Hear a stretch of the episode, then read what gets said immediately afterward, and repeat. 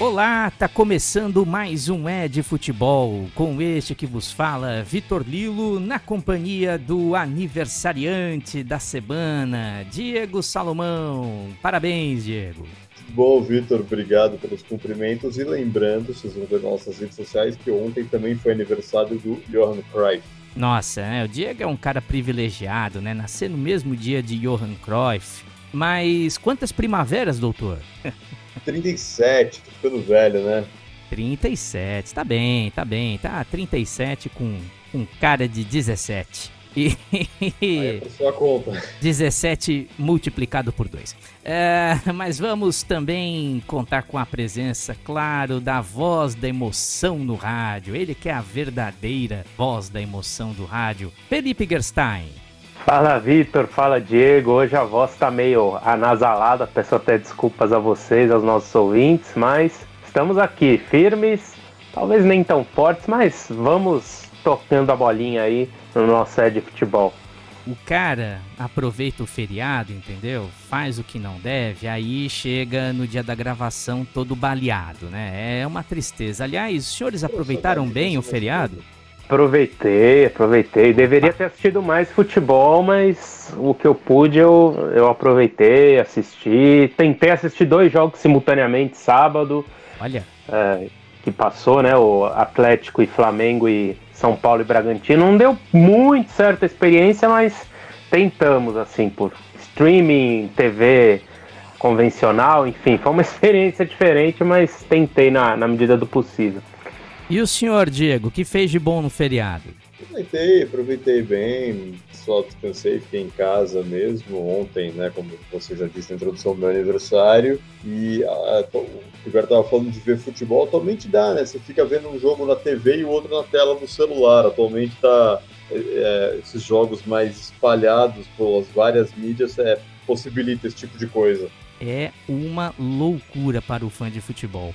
Mas, doutor Diego, vamos, sem mais cerimônias, adentrar ao primeiro assunto da pauta de hoje, porque há uns dois programas atrás a gente colocou, né? Eu e o senhor colocamos o Santos como candidato ao Z4 no Brasileirão. E a gente tinha razões para isso, né? Não. Mas, mas agora o Peixe é líder, tem sete pontos, quatro gols de saldo, um a mais que o Galo, que é o segundo colocado. E então eu acho que precisamos fazer um meia-culpa, ou não? Faz, faz você, ué. Eu, eu vou fazer, eu já falei, o campeonato termina em novembro, tá? É, quero deixar claro, não tenho nada contra o Santos, nada contra, absolutamente, mas, assim, eu não acho que você possa avaliar um campeonato de 38 rodadas por causa de três. Desculpa, parabéns, o Santos é líder atualmente, mas assim, alguém acredita realmente que o Santos vai terminar na frente do, do Atlético Mineiro, como você falou, segundo colocado? Eu não acredito. Se chegar em julho, não precisa nem chegar no final do campeonato, chegar em julho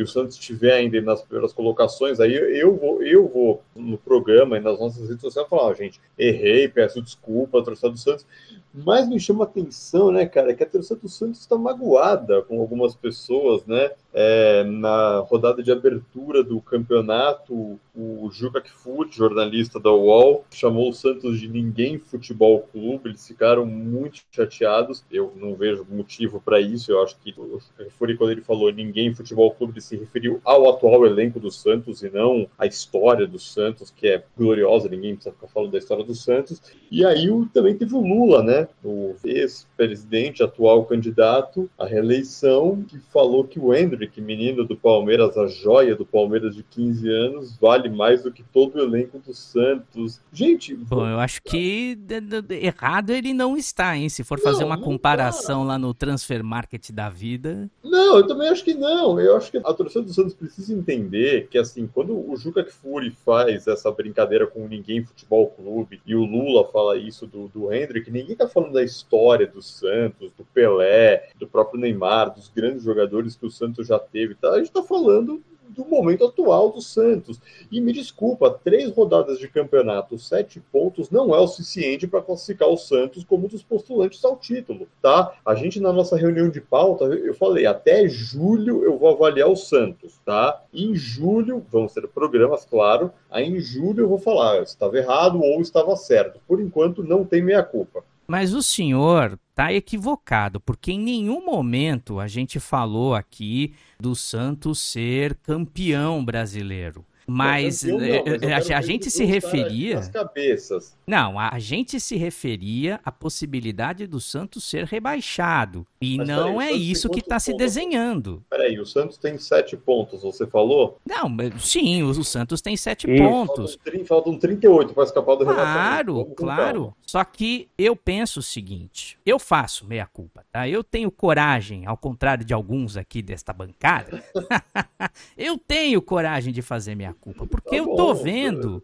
porque eu tô vendo o Fabian Bustos conseguindo botar em prática uma ideia de jogo consistente, o ofensiva, um 4-4-2 com linhas altas. Calma aí, doutor. O senhor vai Fabian falar, Bustos. calma que o senhor vai falar, doutor. Também, eu posso falar uma coisa com relação ao Santos. Eu não vou falar do elenco do Santos, porque eu acho um elenco fraquíssimo. E acho mesmo, tá?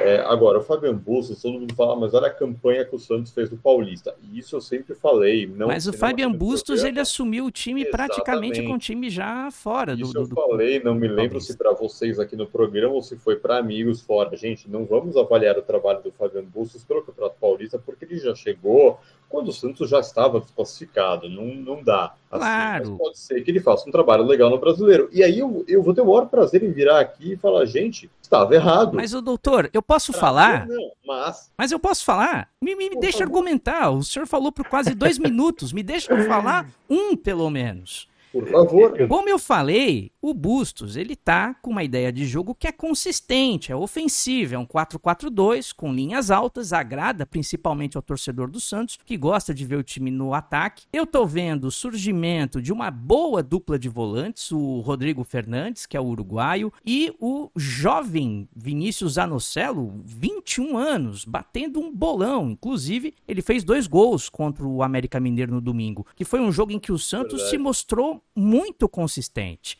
Sem falar no Ângelo, que é o ponta direita, também vindo da base, que está evoluindo aos pouquinhos. E a dupla de ataque, né, Léo Batistão com o Marcos Leonardo, que está cada vez mais entrosada.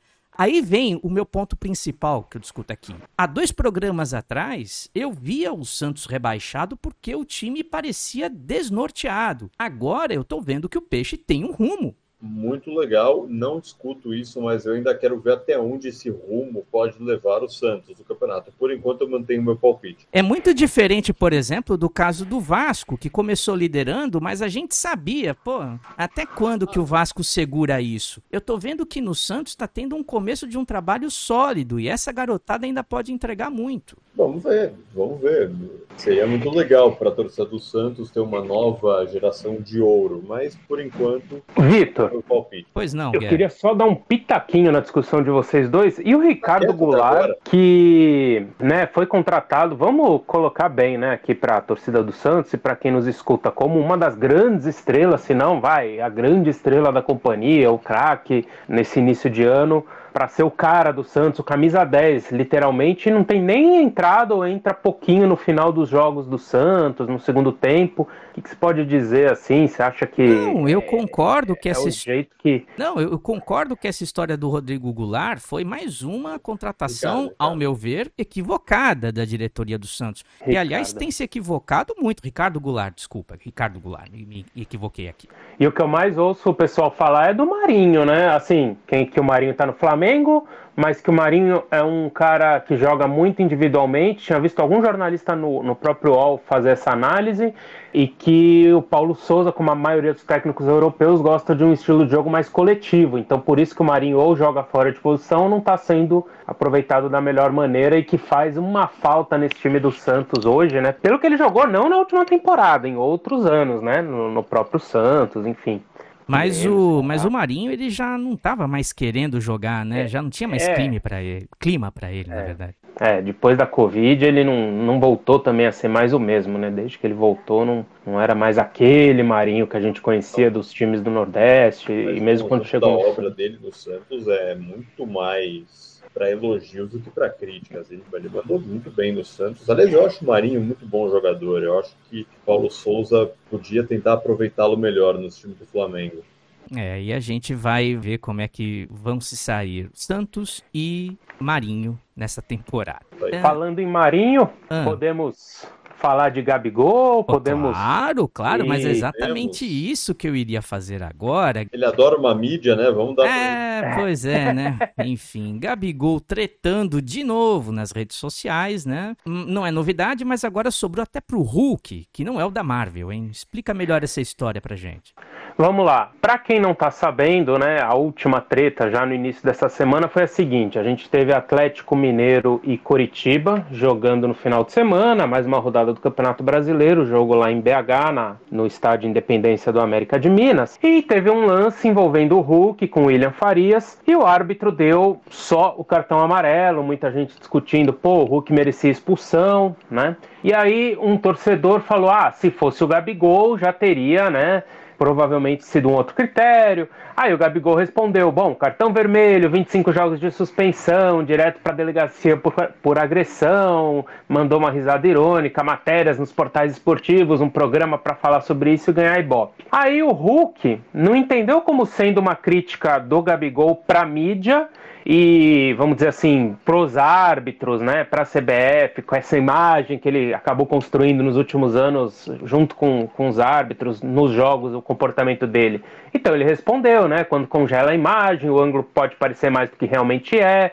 Ele mesmo concordou que era falta, que do árbitro, do VAR, era lance para amarelo, e ele diz: meu foco é para aparecer para a mídia dando o meu melhor dentro de campo e ajudando minha equipe a não pegar embalo em alguém que tem muito mais moral do que eu em nível mundial para aparecer. E aí o Gabigol responde é, o Hulk para um torcedor do, né, um outro torcedor, muito provavelmente do Flamengo, que fala para o Gabigol, o Gabigol fala, é, tá faltando interpretação de texto, não tá tendo da parte do Hulk, né?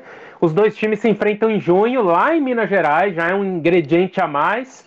E eu quero, na discussão aqui com vocês, saber o seguinte: jogador de futebol hoje é uma mídia, ele próprio, tem que continuar usando livremente, tem limite, não tem? Queria saber de vocês dois o que, que vocês acham, tem que ter uma orientação maior, enfim seguinte, é, eu acho, eu até estava comentando com uns, uns, amigos, outros amigos, claro, que o Corinthians teve aquela, aquela, aquela campanha ridícula, aquele silêncio nas redes sociais, enfim. Por que, que a gente quer ver futebol? É ver os times jogarem. Joguem. É só isso. Os jogadores joguem. Todo o resto, desculpa, é, é, futilidade. Eu queria entender, eu entendo, claro, a gente usa redes sociais, é uma coisa atraente, atrativa, todo mundo gosta de se sentir visualizado, querido. Tudo bem, eu, eu, sou perfeitamente capaz de entender isso, mas como diria o Rogério Ceni, agora técnico, na época que ele era técnico do Fortaleza, ele diz que ele sempre orientou os jogadores dele a não usarem redes sociais, porque na profissão deles não trariam nada de bom. Quando o cara ia ser elogiado, ele ia se sentir o máximo,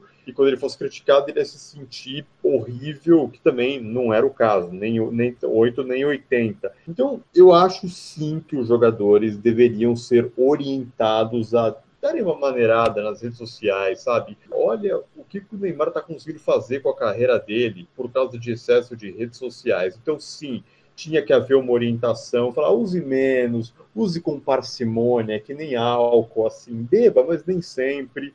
Agora, proibir o cara de usar, não, não, isso eu sou terminantemente contra, acho isso um absurdo, ninguém tem como te proibir de usar algum, uh, olhar as mídias sociais no teu celular, no aparelho pessoal, enfim, é a minha posição.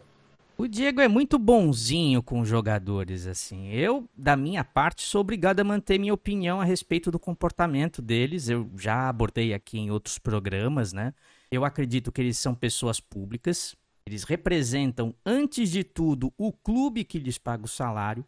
Então, eu penso que os clubes têm todo o direito de impor limites. Alguns até fazem isso, me lembro aqui do caso do Danilo Avelar, do América Mineiro, que foi afastado do Corinthians no ano passado, onde ele jogava, sim, sim. por uma declaração racista numa live. Mas eu penso sinceramente que esse negócio aí de cartilha, multinha, bronquinha de diretor já não resolve mais nada. O jeito é exigir por contrato que o jogador entregue a gestão das contas nas redes dele para assessoria e também limitar os temas das postagens. Claro, Seria loucura minha aqui querer proibir o cara de fazer um post publicitário, de postar sobre a sobrinha, né?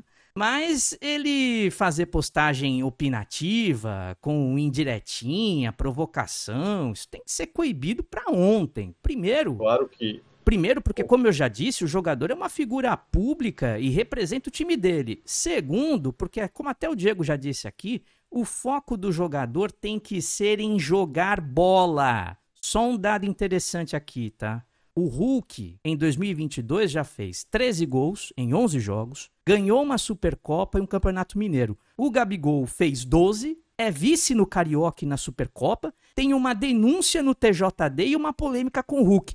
Um dos dois está precisando jogar mais e falar menos, e não é quem está em Minas Gerais. Super concordo. Só queria acrescentar uma coisa. Eu acho que, por exemplo, quando a gente está falando de uma, ah, uma postagem racista, como esse caso do Danilo Avelar, aí é óbvio que o clube tem que falar, cara, você vai pagar essa M, ponto, acabou, não tem discussão. Quando a gente entra numa questão de crime, uma postagem racista, homofóbica, uma coisa nesse sentido, é óbvio que a empresa empregadora. Não, apagar não, que arque com as consequências, né? Sim, lógico, tem que proibir. Agora, de uma maneira geral, cara, como você me falou, Vitor, e é isso, obrigado concordar com você, jogue mais bola, fale menos nas redes sociais, e concordo também com o que você falou, não é o cara que está em Minas. E o senhor Guerra, o que, que o senhor acha a respeito? Tem uma opinião bem mais parecida com a do Diego nesse caso, né? Eu também acho que não, não, deva, não deva proibir, deve haver uma orientação. Só que é aquilo, né? É o momento que o jogador tem de ser a mídia, né? Porque assim, antigamente tudo bem, eu sei, é uma outra era que a gente vive hoje das redes sociais, uma exposição muito maior, mas jogador antigamente não tinha como, então, putz, perdia um jogo, tal, não tinha como ele chegar e responder para um torcedor, ou o torcedor ficar puto com ele lá nas redes sociais dele, tal, não tinha essa interação, né? Hoje em dia que tem, Aí sempre vai ter aquele dilema, né? Se, se, se, joga mal e se esconde, entre aspas, né? Se não responde, se não posta nada, é covarde, fechou os comentários, não fala nada. Aí se fala, é, fica dando desculpinha, justifica. Então a gente tá num, num, num dilema, né? Num meio termo que é, é complicado, né? E você vê que, por exemplo, vocês falaram do, do Avelar, vocês falaram outras situações. Eu lembrei, não é que ele atacou pelas redes sociais, mas isso acabou repercutindo muito nas redes sociais. Que hoje você dá uma declaração lá no Japão, como foi na época da, da Olimpíada, do Daniel Alves, em questão de minutos já está aqui no Brasil repercutindo. Então, o que ele falou lá sobre o São Paulo, o contrato que ele tinha, o que acabou desenrolando na saída dele do clube, em poucos minutos, muita gente no Brasil, em outros lugares já repercutindo tal. Então eu penso, poxa, né? Aí o cara perde a oportunidade. Então, assim, né? Onde está a gestão de imagem do cara? Onde está uma assessoria melhor, né? Nesse ponto eu já concordo com o Vitor, né? O cara é uma figura pública. É um assunto delicado, porque não dá para bloquear, não dá para o cara não fazer nada, né? Mas ao mesmo tempo, você vê o Luan de São Paulo, volante, ele estava um tempo fora do clube e ele falou: vou sair das redes sociais, não fora do clube, machucado, se cuidando tal vou ficar fora das redes sociais para eu focar, para eu me concentrar em voltar e tentar ver se eu né, consigo ser titular, se eu consigo voltar ao clube e tal. Agora que ele está voltando a postar mais coisa e tal. Então, é, Mas... acho que vai ser uma questão muito individual. Posso? Não, pode falar, pode falar, Diego. Só para encerrar que o tempo está curto. Sim. O Ronaldo Fenômeno na Copa de ele, falou, ele contou uma vez numa entrevista que ele deu na, que na Copa de 98, para lembrar que em 98 não tinha redes sociais, né, a internet ainda estava engatinhando no Brasil. Sim. O Zagallo, um técnico, então um técnico da seleção, queria proibir os, os jogadores de usarem celulares na concentração. Imagina o Zagallo, que nasceu em 1929 ou 30, agora não tenho certeza. Imagina o Zagallo fosse técnico ainda com esse inferno das redes sociais dos jogadores. Se os celulares que serviam na época apenas para ligar, imagina o Zagallo hoje eu só acho o seguinte: não adianta ficar botando culpa na assessoria de imprensa do jogador, porque a assessoria não tem controle sobre a boca e os pensamentos do atleta. Mas o clube sim. O clube tem, uh, porque paga o salário, porque contrata o trabalho desse cara, o serviço desse cara. Então ele pode colocar no contrato: olha, você, enquanto atleta do clube, tem que seguir as nossas regras. Você não pode colocar nada que seja ofensivo, provocatório a outras torcidas, etc. e tal. Eu acho que isso é bem razoável sabe? Então, acho até que os clubes têm que entrar mais a fundo nessa história, porque não dá para ficar passando a mão na cabeça no cidadão só porque ele é o craque do time, né? Mas vamos lá para o nosso último assunto, né? Porque o tempo é curto. Eu não sei se vocês sabem, mas no dia 26 de abril celebramos o Dia do Goleiro. E por obra do destino, calhou. Parabéns a todos. Parabéns a todos. E por obra do destino, calhou que Diego Loureiro, do Botafogo, virasse assunto do momento depois de levar um frangaço no jogo contra o Atlético Goianiense no domingo. Ele simplesmente deu a bola de graça para o meio rival, né, o Marlon Freitas, que chutou e fez a bola passar entre as canetas do arqueiro alvinegro. Por que raios ainda vale a pena defender que o goleiro saia jogando com os pés? Ah, eu acho que hoje, no futebol de hoje, que é muito físico, no futebol de hoje que é mais corrido, que qualquer jogador, qualquer não, vai, talvez esteja generalizando muito, mas vários jogadores de linha têm que saber jogar em mais de uma posição. Eu não vejo por que o goleiro também não saber jogar. Não estou dizendo que é função primordial, ah, o goleiro tem que saber sair jogando com os pés.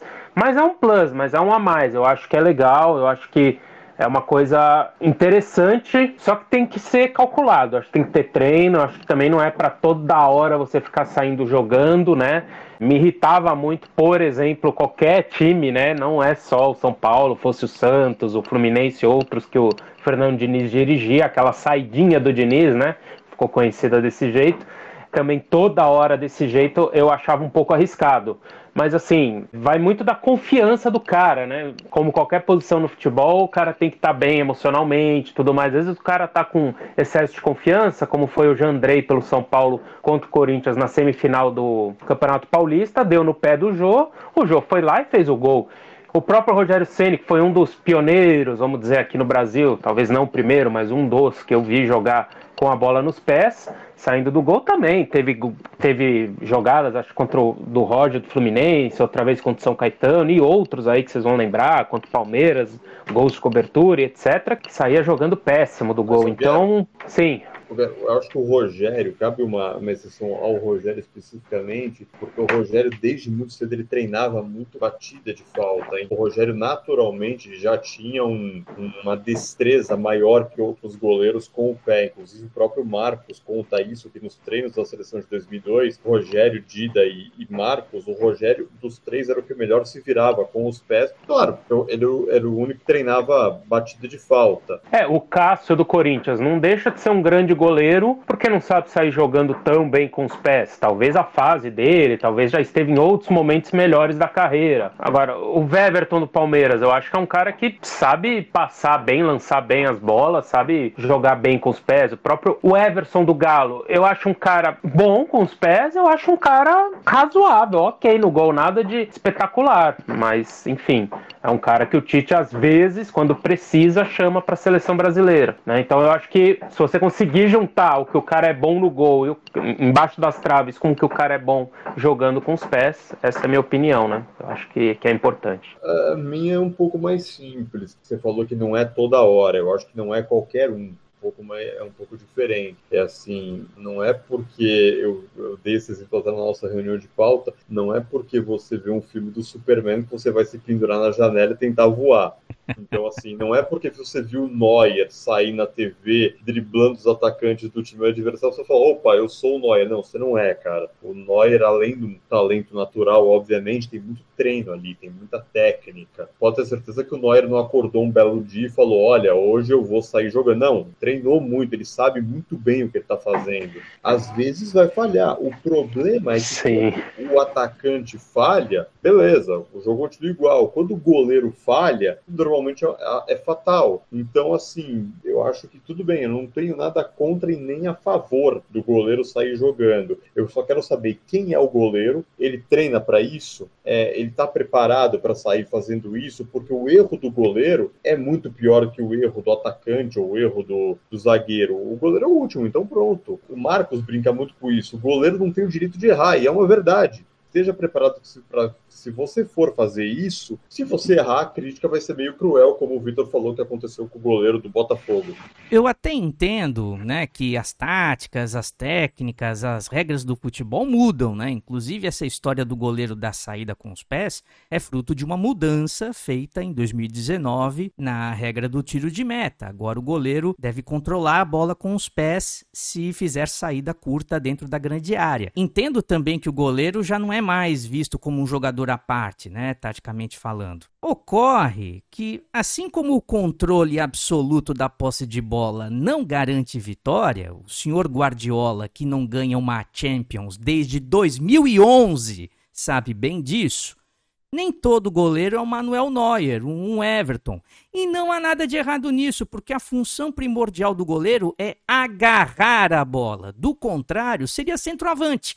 Uma coisa é o jogador ter uma aptidão natural e o técnico usar isso a favor do time. Outra é transformar a modinha em regra. Olha, porque o, Ed Futebol é um programa sério, até demais eu diria, eu vou trazer mais um dado interessante que foi levantado pelo jornal Zero Hora no ano passado. Hein? Em 2020, o Thiago Volpe, goleiro do São Paulo, quarto lugar naquela temporada, né, o time do São Paulo, foi o terceiro goleiro que mais acertou passes com os pés foram 29 acertos de 33 passes. Enquanto isso, o Marcelo Lomba, que foi vice-campeão com o Inter, ficou em 13º lugar, acertando apenas 20 de 24 passes. Já em defesas de chutes a gol, o Volpe cai para o sexto lugar, 113 defesas, e o Lomba para o 16 com apenas 78. E aí, qual dos dois ajudou mais a equipe? Então não me venham com churumelas, por favor, né?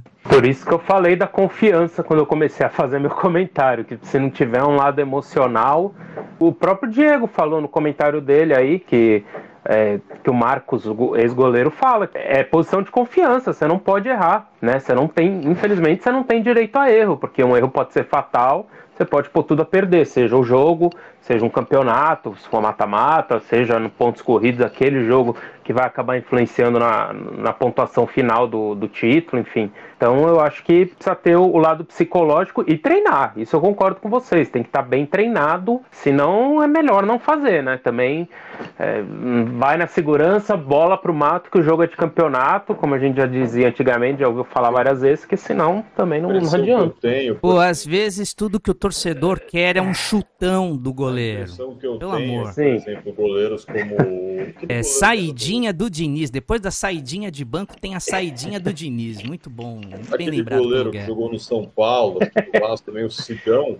Para mim, o Sidão era uma, era uma vítima, Bota claro, fogo. desse rodismo. Né? Tem que sair jogando. Mas, tá, mas por que tem que sair jogando? Não, porque tem que sair jogando porque eu gosto que saia bonito. Não, o cara não é assim. Calma. Tem hora para você sair jogando e assim, você quer fazer isso, tudo bem, só que isso tem que ser muito treinado. Não é assim, ah, vamos sair jogando porque é bonitinho. Tá, bonitinho, que bom, mas assim, não é essa a ideia. Às vezes tem que dar um chutão para frente. Mas a questão não é treinar, doutor. A questão é que não adianta forçar, não adianta você querer transformar o sol em lua, usando uma sim, analogia muito sim. estúpida. Tem jogadores que você pode aproveitar é, esse talento, esse dom da bola com os pés. Mas isso não deve ser uma obrigação, pelo amor de Deus. Não, não, não, não deve. Não, não pode. Deve. É, é, é, tá bizarro o que a gente vê no futebol hoje. Técnico que recusa goleiro e goleiro bom, porque não sabe jogar com os pés. Ah, pelo amor de Deus. Então faça um trabalhinho melhor com os teus zagueiros para começar melhor a jogada.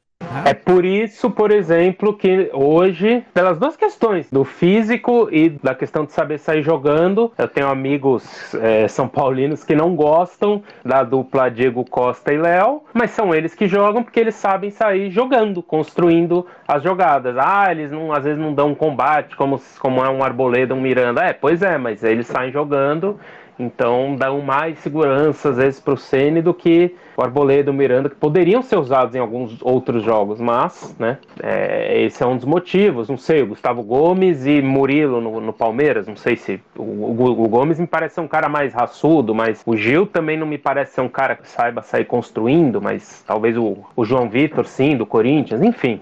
É isso aí, rapazes. É, o tempo aqui do programa já está quase estourando, né? Aliás, já estourou o nosso tempo de gravação aqui. É, mas a gente ainda vai fazer a edição, vamos ver como é que vai terminar o programa, né? Que na edição a gente faz os cortes e tal, faz umas emendas aqui, outra colar e tal. Mas de qualquer forma, meus queridos, eu queria agradecer demais por esse debate quente, mas estimulante. Né? Então, um abraço, Diego. Foi bom, foi bom. Eu queria até que o público, a gente podia depois divulgar para o público as discussões, as pautas que a gente sugeriu e que não entraram, porque todo mundo concordava. É isso aí, contamos com a participação do nosso público. Aliás, vai ter uma. Vai ter um painel lá dos melhores goleiros de todos os tempos, doutor? O senhor que elabora os nossos painéis. Algum, é, hoje ainda vai sair alguma homenagem aos, aos goleiros aí, não sei ainda como será, mas vai ter, com certeza. Guer, um abraço pro senhor e melhoras aí. Cuide desta gripe. Muito obrigado para você, para o Diego, todos. Parabéns mais uma vez para o nosso Diegão aí, muitas felicidades. Obrigado. E só na hora de estourar o tempo, só não pode estourar a bola na, no pé do atacante, hein? Para não fazer o gol. Ainda mais se for o atacante adversário, né? Por favor. É. E Diego, mais uma vez, parabéns, meu caro. Longa vida, Obrigado. muitas saúdes e felicidade. Então é isso aí, gente. Sigam as redes do Ed Futebol no Facebook, Instagram e Twitter. O nosso programa tem episódios novos todas as semanas nas principais plataformas de áudio. Se você gostou, avalie e compartilhe o nosso programa. A você, querido ouvinte, obrigado por ficar com a gente. Até semana que vem. Um abraço. Tchau.